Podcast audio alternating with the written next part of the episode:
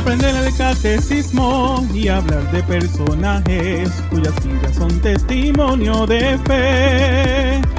Escuchar bellas historias que te harán reflexionar. Todo eso y más aquí encontrarás. Enseñanzas de Jesús. Enseñanzas de Jesús. Para chicos y grandes. Amigos Radio Escuchas de SD Radio Familia, contemplando a la familia en Cristo y llevando la familia a Cristo. Hoy, desde un estudio un poco diferente al habitual, les saludan José, Giovanna, Ángel, Angélica y Bernadette en su programa Enseñanzas de Jesús para chicos. y grandes. En este programa trataremos temas relacionados a la catequesis, cuentos, adivinanzas, trivias, personajes, textos bíblicos y los temas del momento que estamos viviendo. Esperamos que este compartir sea una experiencia de crecimiento y aprendizaje para todos. Nos escuchas a través de www.sbradiofamilia.org. Pero si deseas volver a escucharnos o compartir el programa, puedes hacerlo a través de la aplicación de Google Play y App Store bajo SB Radio Familia. O también puedes buscar nuestros programas en Spotify, iTunes y SoundCloud bajo SB Radio Familia. Saludos chicos. Saludos. hola, ¿cómo Saludos.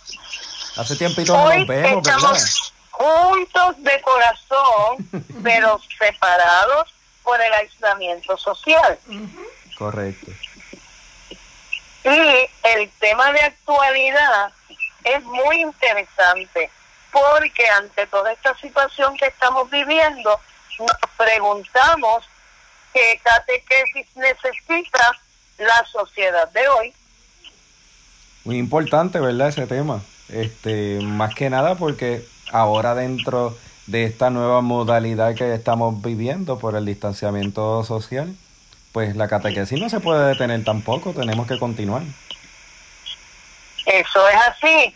Nos dice un artículo de en el que se entrevistó a una profesora que es catequista también en una ciudad de España, en que dice que en nuestra sociedad actual la fe ya no puede darse por supuesta.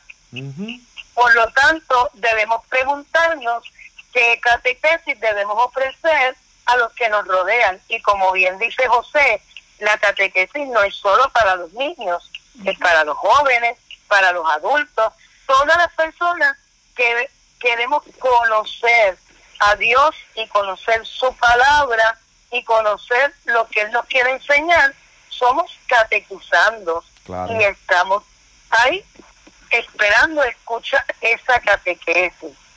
Y nos dice que una de las tareas que tiene como encomienda la catequesis es hacer que resuene la buena noticia, convertirnos a ella para vivirla y celebrarla en comunidad. De ahí llevarla al mundo en que nos toca vivir y transformarlo. Pero, ¿qué catequesis estamos aplicando ahora mismo? Ahora, José, ¿qué tú nos dirías? ahora mismo, mira, esto que estamos haciendo es una forma de catequesis este, y que es las que tenemos que ir buscando porque las buscando las alternativas, me ref- eh, quiero decir, porque la realidad es que eh, los niños de hoy en día, los jóvenes de hoy en día, no son los mismos que vivían hace un tiempo, ¿no? Así que es bien, bien, importante también movernos con las formas, porque el mensaje sigue siendo el mismo. Jesús sigue siendo el mismo, el Evangelio sigue siendo el mismo, pero la forma de llegar a las personas pues ha ido transformándose, porque son generaciones distintas, porque hemos estado expuestos a diferentes tipos de crianza también, y todo eso pues afecta, ¿verdad? En, de alguna manera la psiquis, ¿verdad? La cultura eh, de todas las personas. Así que eh, ahora que existe tanta tecnología, pues definitivamente tenemos que utilizarla a nuestro favor y poder llevar el mensaje de la buena nueva para con, con cada uno de esos catequizando. Y un detalle importante que nos dice el artículo también es que hace una pregunta, dice, no estamos haciendo o intentando hacer cristianos de baja calidad cuando lo que hace falta son cristianos auténticos y de verdad. Esa pregunta Así es que bien nos recomiendan- importante. Es importantísima. Y nos dice que nos detengamos. Para y siéntate. Entonces, luego nos dice y resalta que la humanidad más que nunca está sedienta de la buena nueva.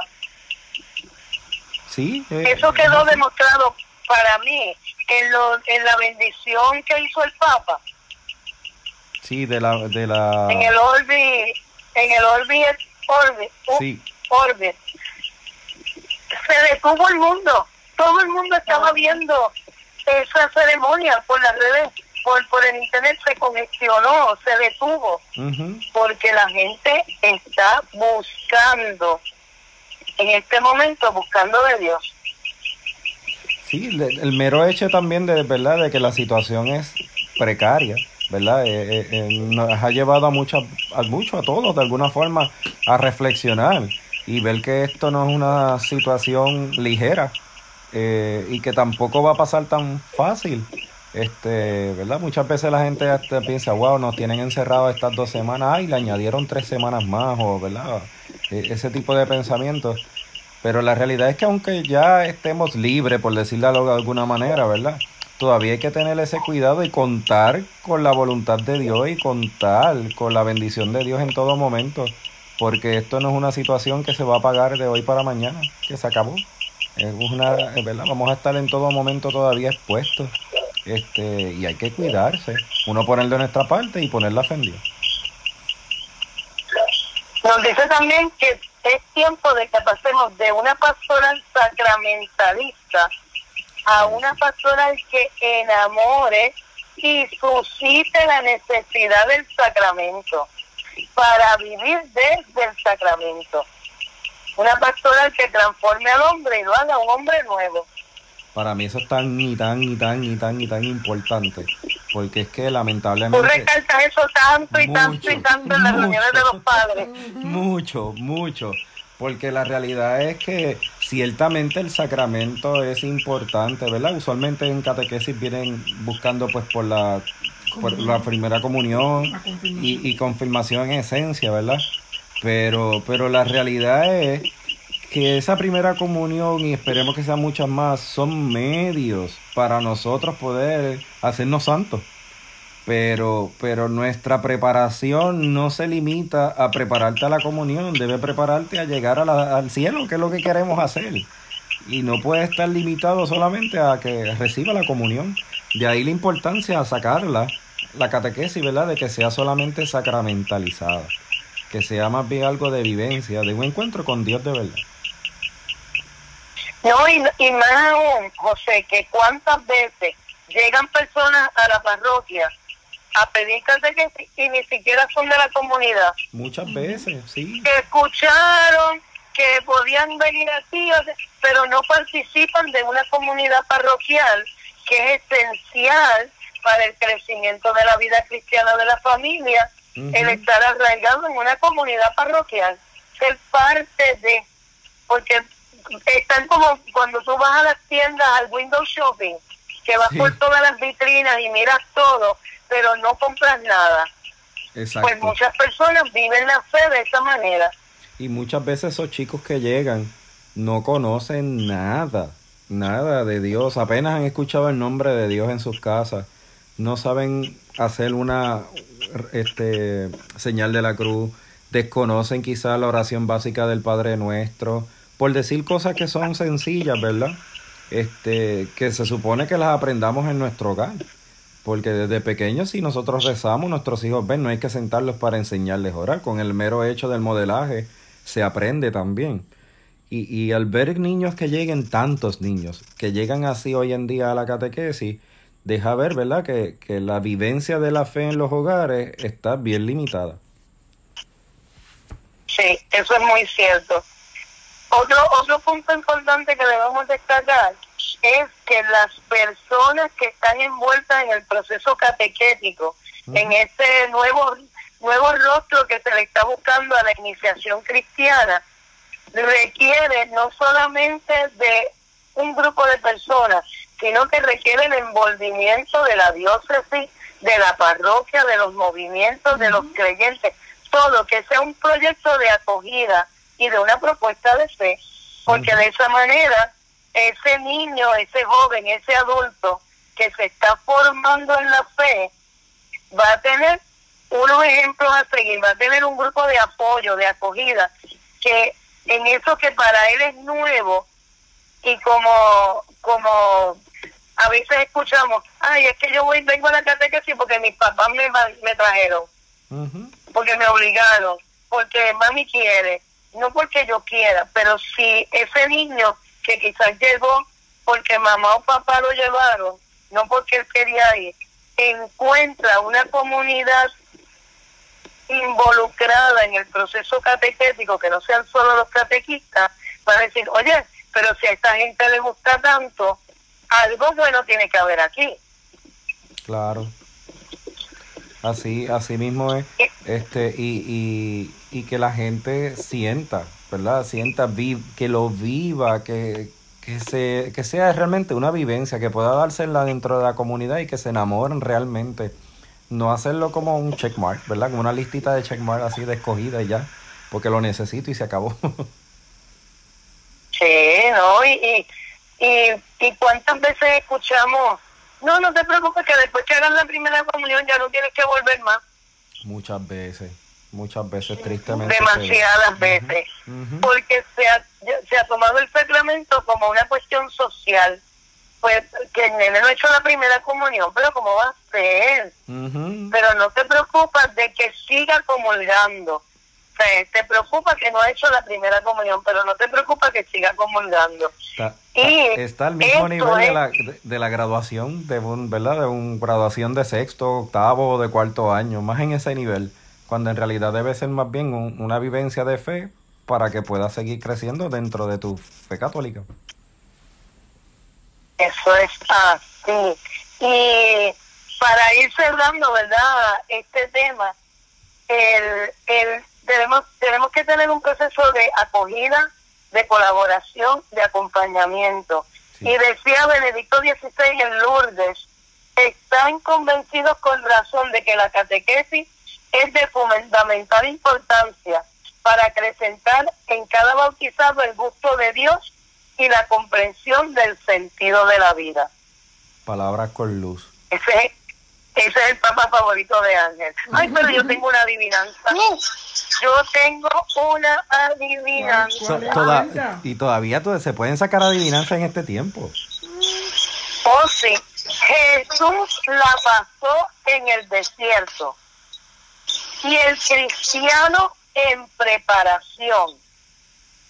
Y por el coronavirus, en nuestras casas la pasamos tú y yo.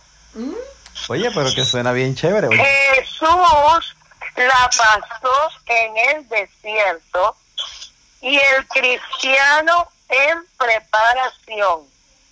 Y por el coronavirus, en nuestras casas las pasa, la pasamos tú y yo. Oye, Yaneli, apunta, esa suena como, como que no está... Yo no sé, Yaneli tiene... Ángel, ¿tienes idea? César. Creo que sí. Giovanna, ¿creen que sí? Bueno, pues no, no podemos decir nada porque eso lo vamos a saber en el tercer segmento de su programa Enseñanzas de Jesús para chicos y grandes. Ya volvemos. Librería Católica La Pequeña Flor. Un pequeño lugar lleno de paz. No deje de pasar por su librería y ver los diferentes artículos y productos religiosos que tenemos para tu crecimiento espiritual. Estamos ubicados en los terrenos de la parroquia Santa Bernardita, de martes a viernes de 11 de la mañana a 7 de la noche y los domingos después de cada misa. Para más información, 787-750-7880 o nos puedes buscar en nuestra página de Facebook La Pequeña Flor SB. ¡Te esperamos!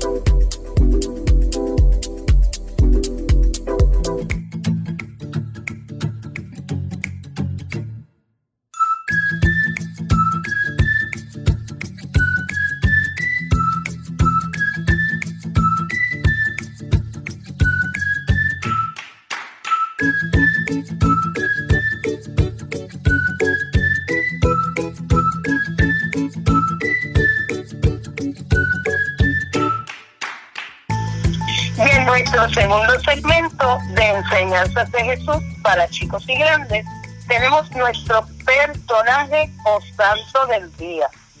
Y hoy vamos a hablar sobre San Roque. ¿Y por qué San Roque? Porque dicen que es el santo al que la peste negra le tenía pavor. Wow, yo nunca había escuchado de él. Sí, como viviendo. Yo tampoco. Pues vamos a ver, Giovanna y Ángel, que nos cuentan. Sí, sí, como estamos viviendo pues en un tiempo algo tanto parecido, ¿verdad? Porque no habíamos vivido lo que estamos viviendo en estos momentos hasta ese, ese tiempo. Pues, este, queriendo conocer la cuna y cabeza de la cristiandad, Roque emprendió hacia allá el camino peregrino hasta que lo detuvo no la peste, sino el deseo de atender a los apestados en Acuapendente, ya en Italia. San Roque cura a un cardenal y, al, y el Papa lo reconoció el milagro óleo de Jorge Leal, Museo de San Roque, Lisboa, Lisboa la peste, o peste bubónica, o peste negra, ¿verdad? Porque es que se conoce de muchas maneras. Era un terrible flagelo que azotó particularmente a Europa para el siglo XIV, que venía de Asia. Uf, ¿vieron qué coincidencia? Que se estima, sí, porque este vino de, también de un país asiático, que se estima que mató solo en Europa 30 millones de personas. Wow. Un tercio de la población europea, que tenía ese efecto oscuro y siniestro que era el ennegrecer la piel, que era transmitida por pulgas, ahora es por un virus, que picaban ratas infectadas provenientes también de Asia. Esa peste a la que todo el mundo temía y si, podía, le huían porque le tenían pánico, pero Roque no, ¿verdad Ángel? Exacto. Em, y muy interesante porque este era hijo de un gobernador, se había convertido en peregrino y suspende su viaje a Roma, ¿verdad? En ese tiempo lo había se daban peregrinaciones larguísimas y muchas veces era gente de dinero. Eh, y él y eso era algo importante en la vida de, de, la iglesia de ese tiempo para el que podía hacerlo. Y él interrumpe este viaje, que es costoso, para dedicarse a atender a los enfermos y lo sanaba con el signo de la cruz. Wow. Eh, de Acuapendente pasa a Cesena, llega a Roma, era su, eh, pues, su destino, y en todas partes el terrible azote desaparecía ante su milagroso poder. Oye, pues debemos apuntarle eso. Vamos a apuntarle eso del signo de la cruz. Hay que buscar un San Roque. Eh, en verdad este tiempo de, de peste ha sacado un montón de cositas que no sabíamos de nuestra fe. Bien emocionante, una parte emocionante de todo lo que está pasando. Pero luego él pasa a Mantua, luego a Modena y luego a Parma. Y se corre la voz de que pues la peste está desapareciendo donde él está presente. Y se va a, fugir la peste cuando él llega. Sacho. Eh, y el poder de un alma inocente unido estrecha a Dios, unido estrechamente a Dios, que pues dominaba eh, esa fe. San Roque se recupera de la peste, la llega contra él, pero mm. Dios quiso que su entrega fuera completa.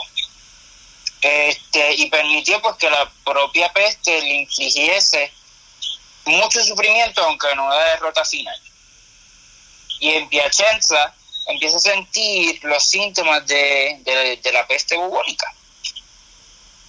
Y aún así, pues con esta peste encima, él se retira una choza este, a un bosque vecino, de un bosque vecino, y se pensaba que él se había ido a morir y hacia el cielo, pero él no muere, se recupera y regresa a Montpellier y ahí fallece.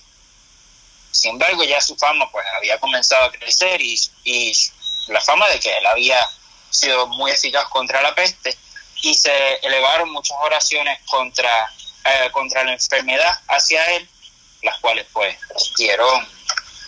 fueron respondidas en lo alto. Wow, eso recuerda en España había un sacerdote de 75 años que él iba al hospital siempre a orar por todos los enfermos del COVID, a, este, en lo que estamos viviendo en estos momentos.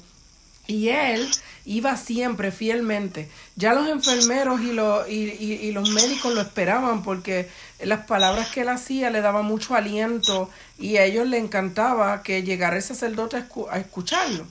Pero pasó que el sacerdote también contrajo el coronavirus y cuando este le dijeron para, para que lo pusiera, darle asistencia mecánica con el ventilador, él le dijo que no, que se lo dieran a un joven porque ya él había cumplido su misión. Y, y así fue. Y el, y el sacerdote, en este caso el sacerdote falleció. Pero la misión que él tuvo en esos últimos días, él no temió enfermarse ni nada por el estilo, porque él, él estaba llevando a Jesús a todas estas personas que estaban allí y lo necesitaban, porque nadie los podía visitar, porque sabes que están en aislamiento, así que no los dejan ver a nadie. Así que me recuerda esto mismo de San Roque, ¿verdad?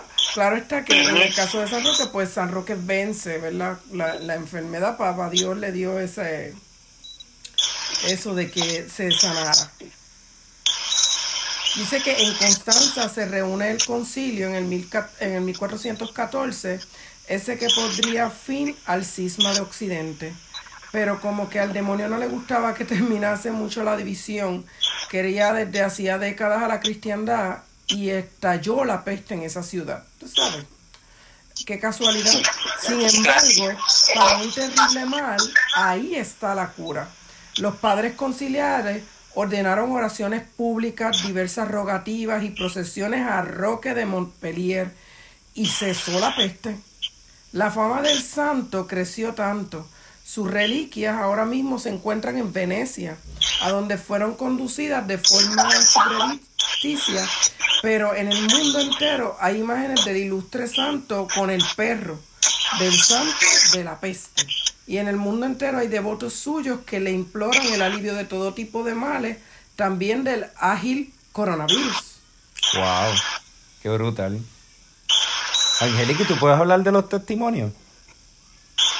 Pues mira, este, los primeros testimonios de la devoción de San Roque hacia el 420 en el sur de Francia este, aparecen entre 1420 en el sur de, de Francia y el norte de Italia. Su culto difundió en el centro y sur de la península italiana con lo que 28 municipios y 36 comarcas de Italia llevan su nombre y alrededor de 3.000 iglesias, entre estos templos, capillas y oratorios. Le están dedicados pues a San Roque. El éxito de su culto está relacionado con su papel de protector contra la peste. Desde finales del siglo XV aparece entre los 14 santos auxiliares de esta enfermedad. Ah, en, muchos lugares sustituyó a San Sebastián el, patrona, el patronazgo. En el campo San Roque también fue invocado contra las enfermedades de los animales y las catástrofes naturales. Oye, pero entonces definitivamente vamos a tener que invocar a San Roque, ¿verdad? Para con este virus. Sí, parece que es muy efectivo. Y no tan solo a San Roque, como dijo Angélica, también a los a los 14 santos auxiliares, santos auxiliadores, contra la peste. Ese va a ser nuestro task Force allá en el cielo. Así mismo. Esa está buena. La iglesia favoreció el favor popular y concedió a San Roque los honores litúrgicos. Desde finales del siglo XV tiene una misa propia en el misal romano que es celebrada el 16 de agosto. En el año 1547, Pablo IV mencionó en la bula Cum Anobis la pertenencia de Roque a San Francisco Gregorio IX. Lo introdujo en el martiro- martirologio romano. Urbano VIII confirmó el oficio y la misa en honor del santo. En 1694, Inocencio XII prescribió a los franciscanos el celebrar su fiesta. En España popularmente se celebra, como dije, el 16 de agosto, pero en América litúrgicamente se celebra el día 8 de agosto. 18. 18 de agosto. perdón. 18 de agosto. 18 de agosto. Wow, qué brutal. En verdad la vida de él ha sido bien chévere. Me gusta mucho. Sí, sí. San Roque, abogado contra la peste, ha gozado de mucha devoción popular a través de la historia. Su imagen de peregrino llagado en compañía del perro fiel que lleva el pan en la boca es venerada por todas partes. Se le han dedicado templos, capillas, hospitales, hospicios, cofradías, ermitas, en fin, un montón de, de- lugares. Es, es digno de mencionar, entre otras, entre otras, San Roque de París, Lisboa, Roma, Venecia, donde son venerados sus restos. También surgieron numerosas cofradías en su honor, entre las que destaca por su importancia la arch- archicofradía de la Escuela Grande di San Rocco de Venecia que conserva las famosas pinturas de Tintoretto. Muchos pueblos y ciudades lo tienen por patrón y celebran su fiesta. Bien. También los terciarios franciscanos lo veneran como uno de sus grandes santos y han contribuido enormemente en la difusión de su culto. San Roque ha merecido el calificativo de santo universal. Su protección es invocada sobre centros e instituciones, personas, campos y animales. Se trata de una vida verdaderamente simpática, reflejo de muchas virtudes y comportamientos genuinamente cristianos que dan razón de su popularidad no libre de leyenda. Sus biografías nos transmiten una forma de espiritualidad evangélica y penitencial, marcada por los carismas de itinerancia y peregrinación, de vida er- eremítica, de pobreza voluntaria y de servicio a los enfermos. Todo ello muy en sintonía con el espíritu penitencial franciscano. Como dijo José, yo creo que este, tenemos que recurrir a, a San Roque y a los 14 santos auxiliares, porque en estos momentos, ¿verdad?, que estamos viviendo un poco de, de caos y de, este, a veces de altas y bajas, pues necesitamos eh, personas como San Roque y santos que no- nos ayuden y nos auxilien. Así es. Así es. Pero mire, anuncio, anuncio, anuncio. calma. Ajá. Anuncio. ¿Qué anuncio, Así mismo, anuncio. Anuncio de la programación de CB Radio Familia, comenzando con Hombres de Valor, lunes y jueves a la una de la tarde, de todo un poco, lunes y jueves a las cuatro de la tarde. Soy mujer, martes y viernes a las cuatro de la tarde. Porque somos católicos, martes y viernes a las cinco de la tarde. Cenando en familia, miércoles y sábado a las 5 de la tarde. Y el mejor de todos, enseñanzas de Jesús para chicos y grandes, miércoles y sábado a las 11 de la mañana. Pues siga en sintonía con CB Radio Familia y nos vemos, nos escuchamos en el próximo segmento. No se vaya. Visita la página cibernética de la parroquia Santa Bernardita. Ahí encontrarás información que te ayudará a crecer en la fe. Podrás enlazarte en la transmisión diaria de la Santa Misa. Conocerás las liturgias del día, así como el santo que celebramos cada día. Tendrás también la oportunidad de acceder a nuestra página de eventos y conocer qué eventos tiene la parroquia. www.parroquiasantabernardita.org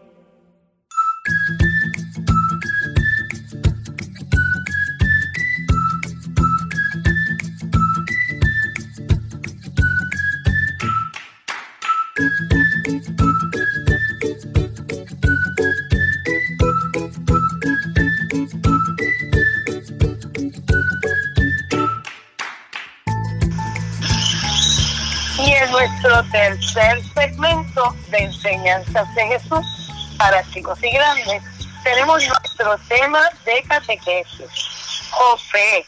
El tema de hoy es la catequesis en el tiempo del coronavirus. Que, que ha sido bien retante, ¿verdad? Hemos tenido que buscar diferentes medios, así como también la educación, ¿verdad? La escuela en general ha tenido que buscar las alternativas de a través de, ¿verdad? Todo lo que es educación en línea. Pues acá la catequesis ha tenido que también un poquito evolucionar para poder darle continuidad al, al, a los encuentros que habíamos, ¿verdad? Empezado ya en enero con los catequizando. Y aquí tenemos varios catequistas, tenemos varios catequistas que pueden opinar y yo sé que Bernie se dio la tarea de recoger la información también.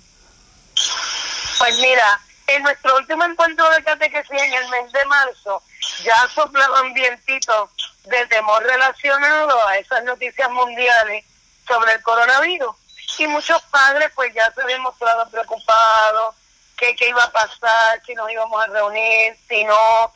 Y se dijeron unas recomendaciones inicialmente, pues de orientar a los chicos del lavado de las manos, que usaran sanitizer y otras medidas de salud que pues cada familia debe orientar a, su, a sus niños y nosotros como catequistas pues también lo hicimos. Pero llegó la noticia del cierre y la cancelación de los encuentros físicos de catequesis.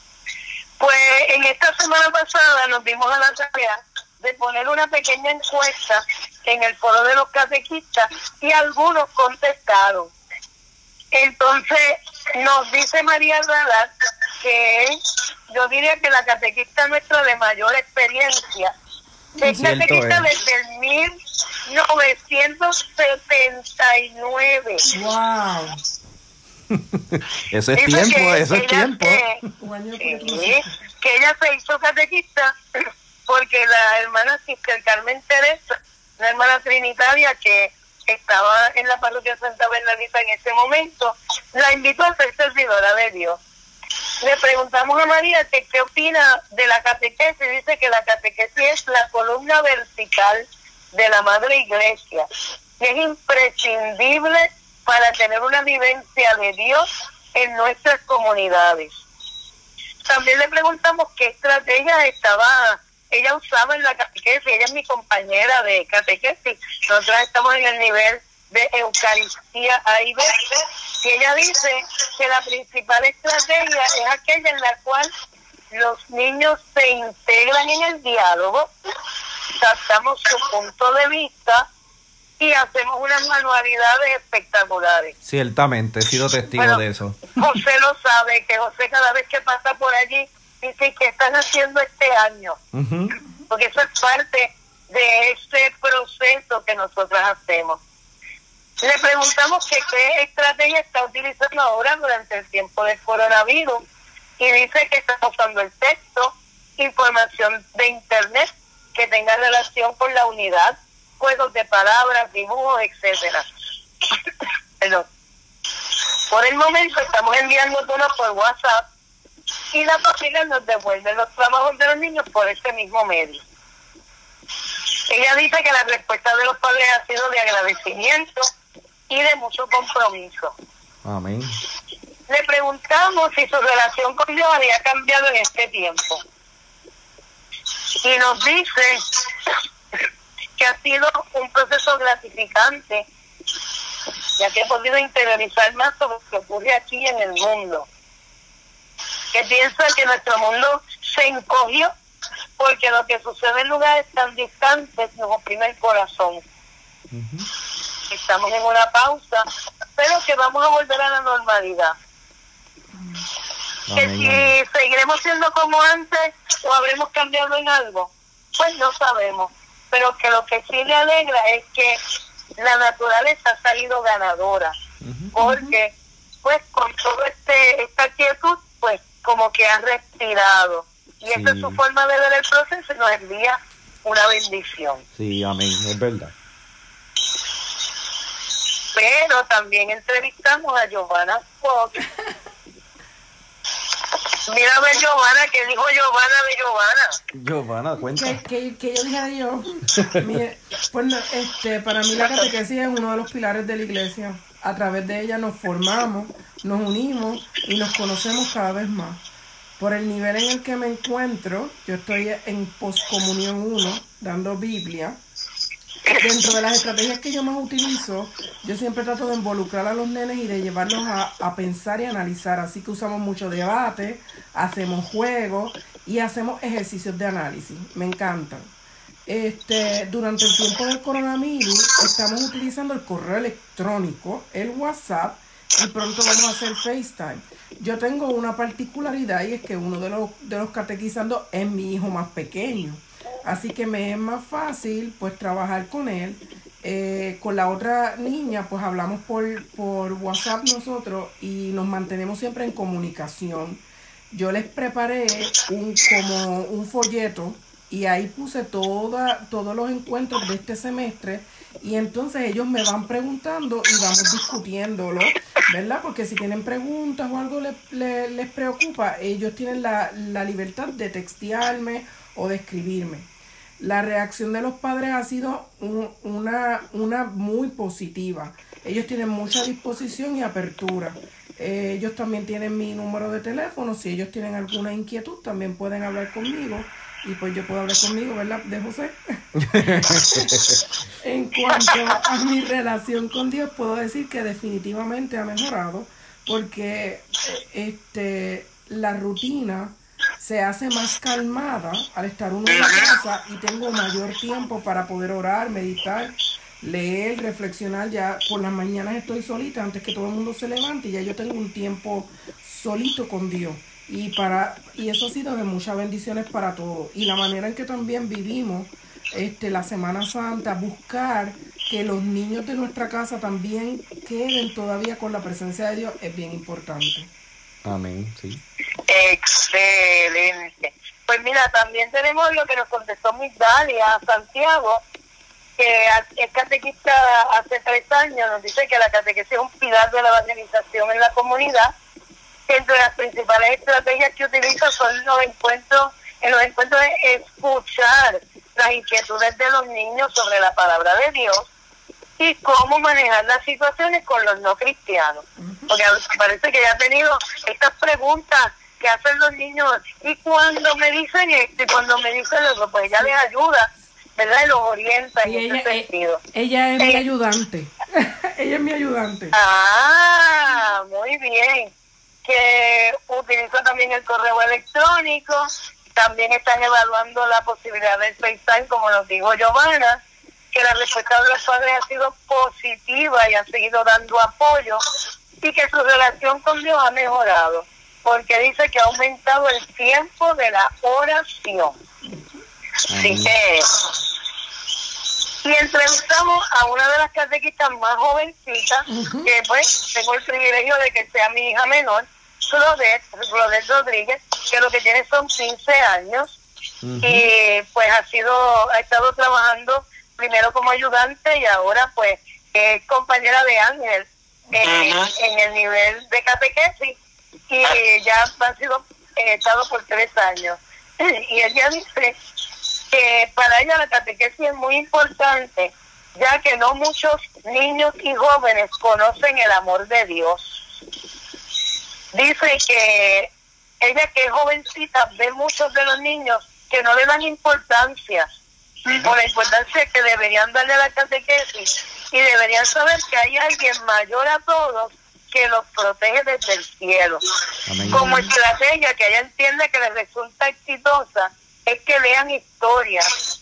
Y las instrucciones en general, ella los pone a leer y eso les facilita que estén pendientes de la clase y que digan, mira, hice esto en la catequesis, que se sientan involucrados en la clase. Para el tiempo de la cuarentena, ella creó un grupo en WhatsApp y de los padres de los catequizando y los viernes envían los encuentros eh, a través de ese foro para que las familias pues los puedan trabajar. Dicen que ellos ven los mensajes que les envían, que hacen el trabajo y que ella está tranquila porque esos papás son bien responsables y se preocupan de que los niños hagan su tarea. También avisan con tiempo si por alguna razón, ¿verdad? Cuando tienen la reunión física no van a estar presentes, pues ellos lo avisan y reponen el trabajo.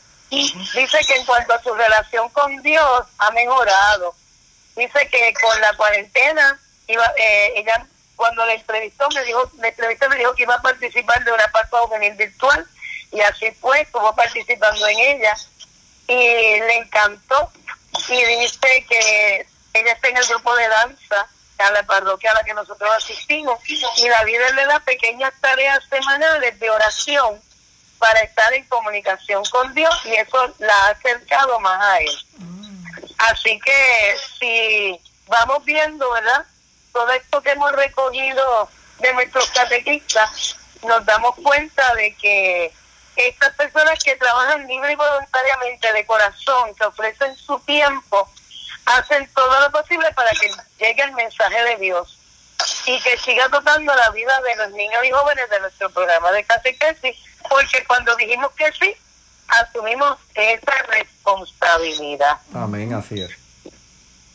Por eso estamos grabando este programa, porque tanto pues las emisoras católicas, el Canal 13, las emisoras de radio, este Radio Familia, todos estamos buscando mantener a la comunidad conectada con, con una ayuda, ¿verdad? Una palabra, en un momento que quizás de desolación, de desespero, de estar en de que estamos pues un poquito cortados de nuestra libertad de movimiento, el poner a ese Radio Familia y escuchar un mensaje de aliento, una canción bonita, una palabra de esperanza, te dice, pues mira, estoy en esta situación, pero se va a resolver.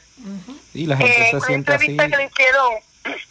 y la gente se siente así cerquita, que es bien, bien importante, ¿verdad? Porque eh, estar enajenado también de todo, pues uno se siente como más, más triste y puede llegar hasta momentos de, depresión, ¿verdad? Por ser una tristeza muy profunda. Eso es así. Pero si estamos así conectados, pues por lo menos nos ayudamos de una manera u otra, ¿verdad? Aún en la distancia. Y, y hay un, un comentario del presidente de IWTN que dice que en este momento es cuando más ellos están procurando el mantenerse trabajando. Que hay personas trabajando a distancia, como estamos haciendo nosotros ahora mismo, y que ellos están procurando de todas maneras hacer todo lo que esté en sus manos para llevar la palabra de Dios a todo el que la quiera escuchar y que encuentren en ella ese aliento, esa esperanza que tanto se necesita. Es que para, para catequizar y evangelizar lo que hay que tener es buena voluntad. Eso así, y ser adivinanza. Ay, pues dile, dile, ah. Jesús la pasó en el desierto y el cristiano en preparación. Y por el coronavirus en nuestras casas la pasamos tú y yo. ¿Qué sería? ¿Qué sería? Ángel, ¿tú sabías? Yo no sé, yo pienso que es la cuaresma. ¿La qué? La cuaresma. Mm, bueno, se relaciona, pero es la... O la Semana Santa. La cuarentena. No, cuare... la cuarentena. La ah, cuarentena, los 40 días.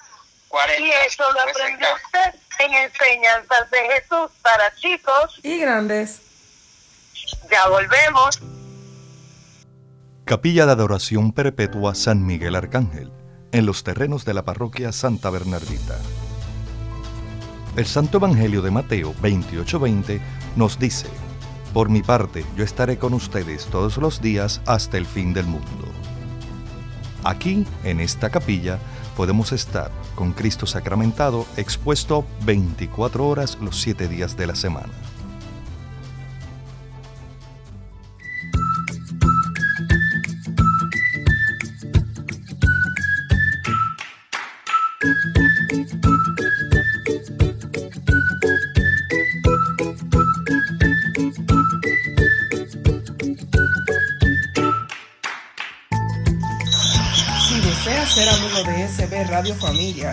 Nace ayudar en continuar con esta gran misión, con tu donativo podremos seguir ofreciendo programación sana, amena y de calidad para toda la familia.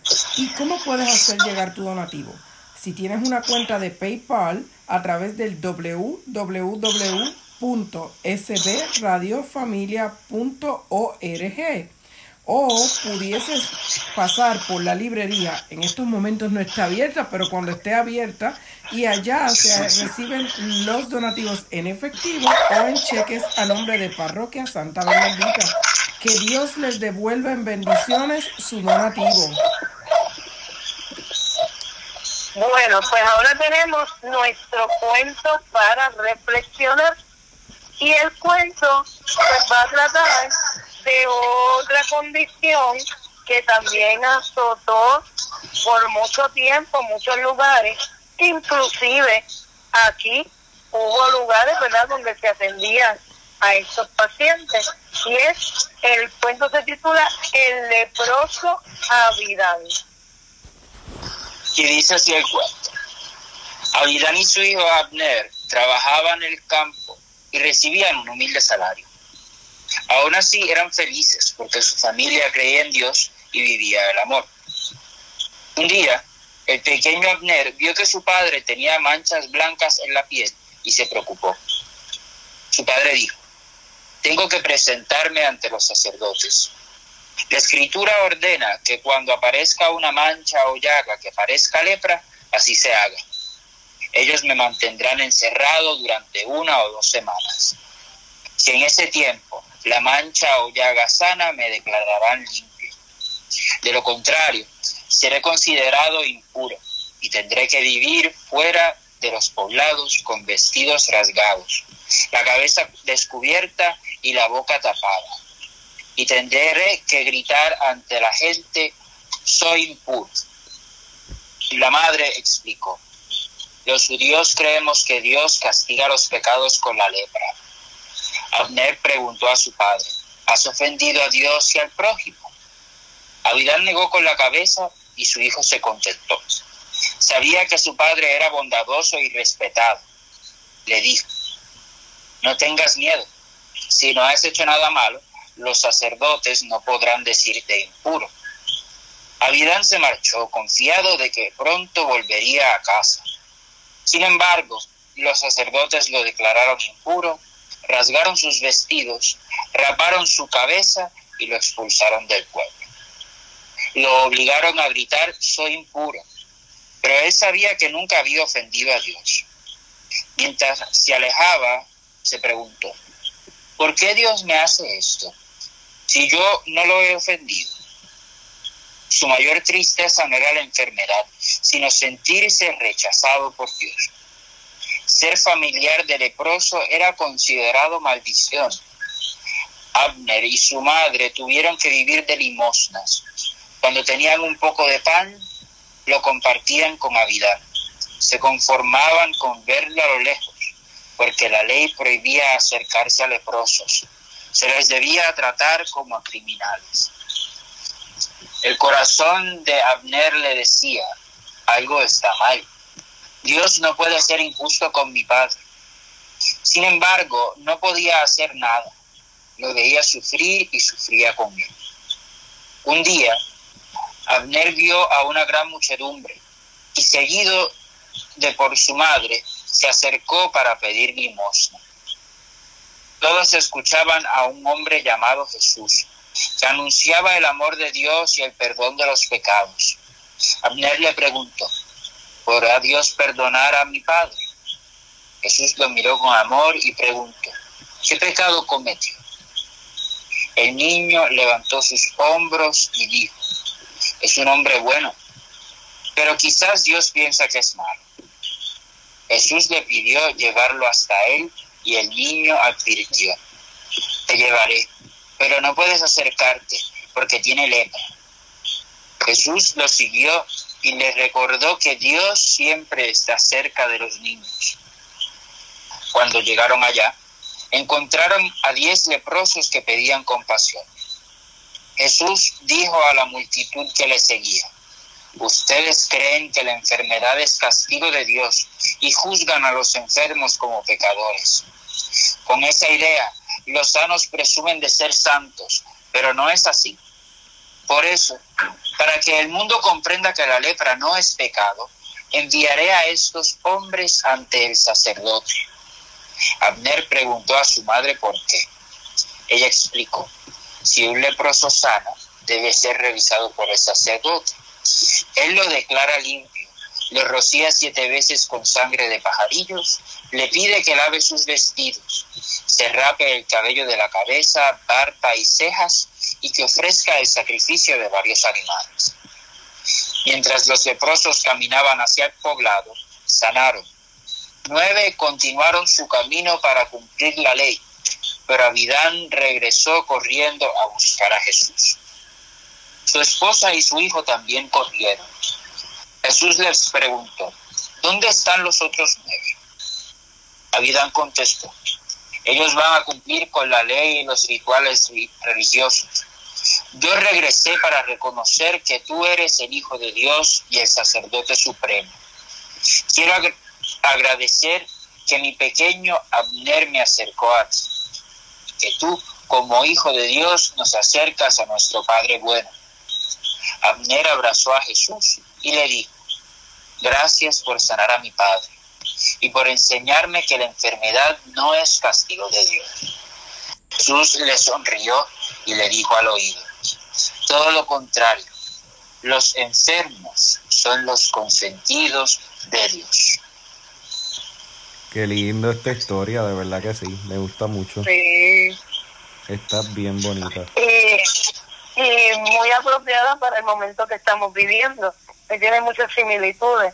Sí, ciertamente. Me, me llamó mucho la atención la honestidad del padre, porque desde que supo de la enfermedad y teniendo conocimiento, ¿verdad?, de la creencia de que entendía de que tener lepra era un castigo de Dios por ser pecador, este, pues tenía que, indicó rápido que iba a presentarse eh, sin reparo a los sacerdotes.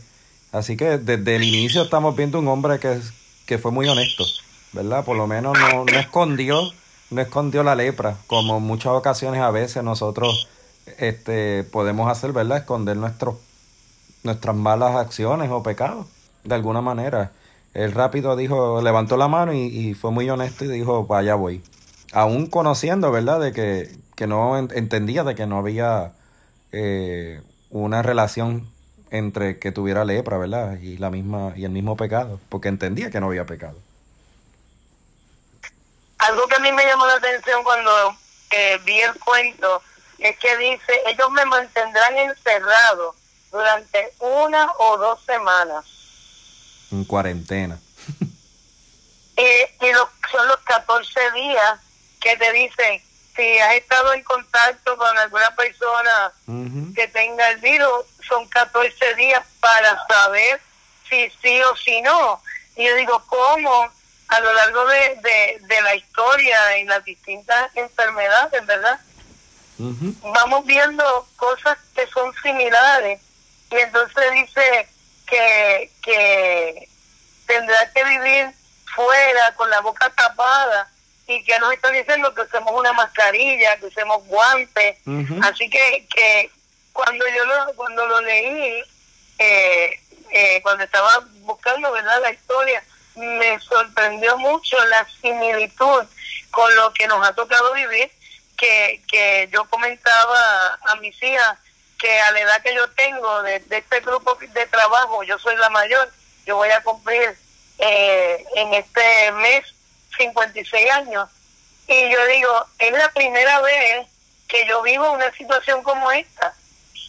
Yo lo había escuchado en historias de otros momentos de la historia de la humanidad en que había habido eh, estas grandes crisis de enfermedad, pero vivirla en carne propia y tú saber que, que de salir puede eh, sufrir un contagio y, y tener unas consecuencias, uno dice, de, del dicho al hecho hoy un gran trecho, pero en realidad es, es una realidad lo que estamos viviendo. Pero lo que más me gusta de la historia es que es una historia de mucha esperanza. Y viene de la mano de ese hijo que sabía, porque, porque si el padre, como tú bien dijiste, había ido a decir la verdad, él confiaba en que lo que su papá decía, que no había cometido ninguna falta contra Dios, era verdad. Claro, exactamente. Y, y por otra parte también... sí. Y por otra parte, eh, eh, lo, el otro pensamiento que se levantó acá, porque siempre está la distinción del que tiene lepra, pecador, versus el que está sano y hace la similitud sano igual a santidad, lo cual hoy día sabemos que no necesariamente sea así. Una persona sana puede ser tan pecadora como el leproso, eh, igualmente. Eh, pero Jesús, con su mano esperanzadora, como bien dice, este Benny, rápido deja verle al niño, ¿verdad? Al final, para que no se lleve ese mensaje erróneo de que la enfermedad no es ningún castigo de Dios, que es un mensaje que también podemos nosotros sacar, ¿verdad? Y traer para acá sino que todo lo contrario, como él dice a sí mismo y aparece en la Biblia, ¿verdad? Que él vino a la, a la tierra por los pecadores, así que él vino por los enfermos. Sus, los enfermos son consentidos de Dios, como bien termina el cuento. Este, porque él buscaba, ¿verdad? Que los pecadores se arrepintieran, que los enfermos se sanaran. Así que si todo el mundo hubiese sido no pecador o estuviera sano, pues la razón de venir a la tierra no hubiese estado, no había objetivo. Eso es así. Él vino a rescatar a los pecadores, a sanar a los enfermos, y eso somos todos nosotros. Claro. Bueno, pues dando gracias a Dios por este esta grabación que hemos hecho a distancia, terminamos nuestro programa con la oración por la familia de la Santa Madre Teresa de Calcuta, poniendo en esta familia, a cada familia de Puerto Rico y del mundo entero, para que a través de esta oración sean protegidos por el amor de Dios ante esta crisis que estamos viviendo. Padre Celestial, nos has dado un modelo de vida en la Sagrada Familia de Nazaret. Ayúdanos, Padre amado, a hacer de nuestra familia otro Nazaret donde reine el amor, la paz y la alegría. Que sea profundamente contemplativa, intensamente eucarística y vibrante con alegría ayudarnos a permanecer unidos por la oración en familia, en los momentos de gozo y de dolor. Enséñanos a ver a Jesucristo en los miembros de nuestra familia, especialmente en los momentos de angustia. Haz que el corazón de Jesús de Eucaristía haga nuestros corazones mansos y humildes como el suyo. Y ayúdanos a sobrellevar las obligaciones familiares de una manera santa. Haz que nos amemos más y más unos a otros cada día, como Dios nos ama a cada uno de nosotros y a perdonarnos mutuamente nuestras faltas, como tú perdonas nuestros pecados. Ayúdanos, oh Padre amado, a recibir todo lo que nos das y a dar todo lo que quieres recibir con una gran sonrisa. Inmaculado Corazón de María, causa de nuestra alegría, ruega por nosotros santos ángeles de la guarda permanezcan a nuestro lado, guíennos y protéjanos. Amén. No queremos despedirnos sin antes pedirles, exhortarles a que continúen en sintonía con SB Radio Familia para que a través de la palabra podamos llegar a Cristo. Amén. Ha sido un placer. Que Dios y la Virgen les bendiga. Hasta la próxima. Bye, Dios les bendiga. Testimonio de fe. Escuchar bellas historias que te harán reflexionar. Todo eso y más aquí encontrarás. Enseñanzas de Jesús. Enseñanzas de Jesús para chicos y grandes.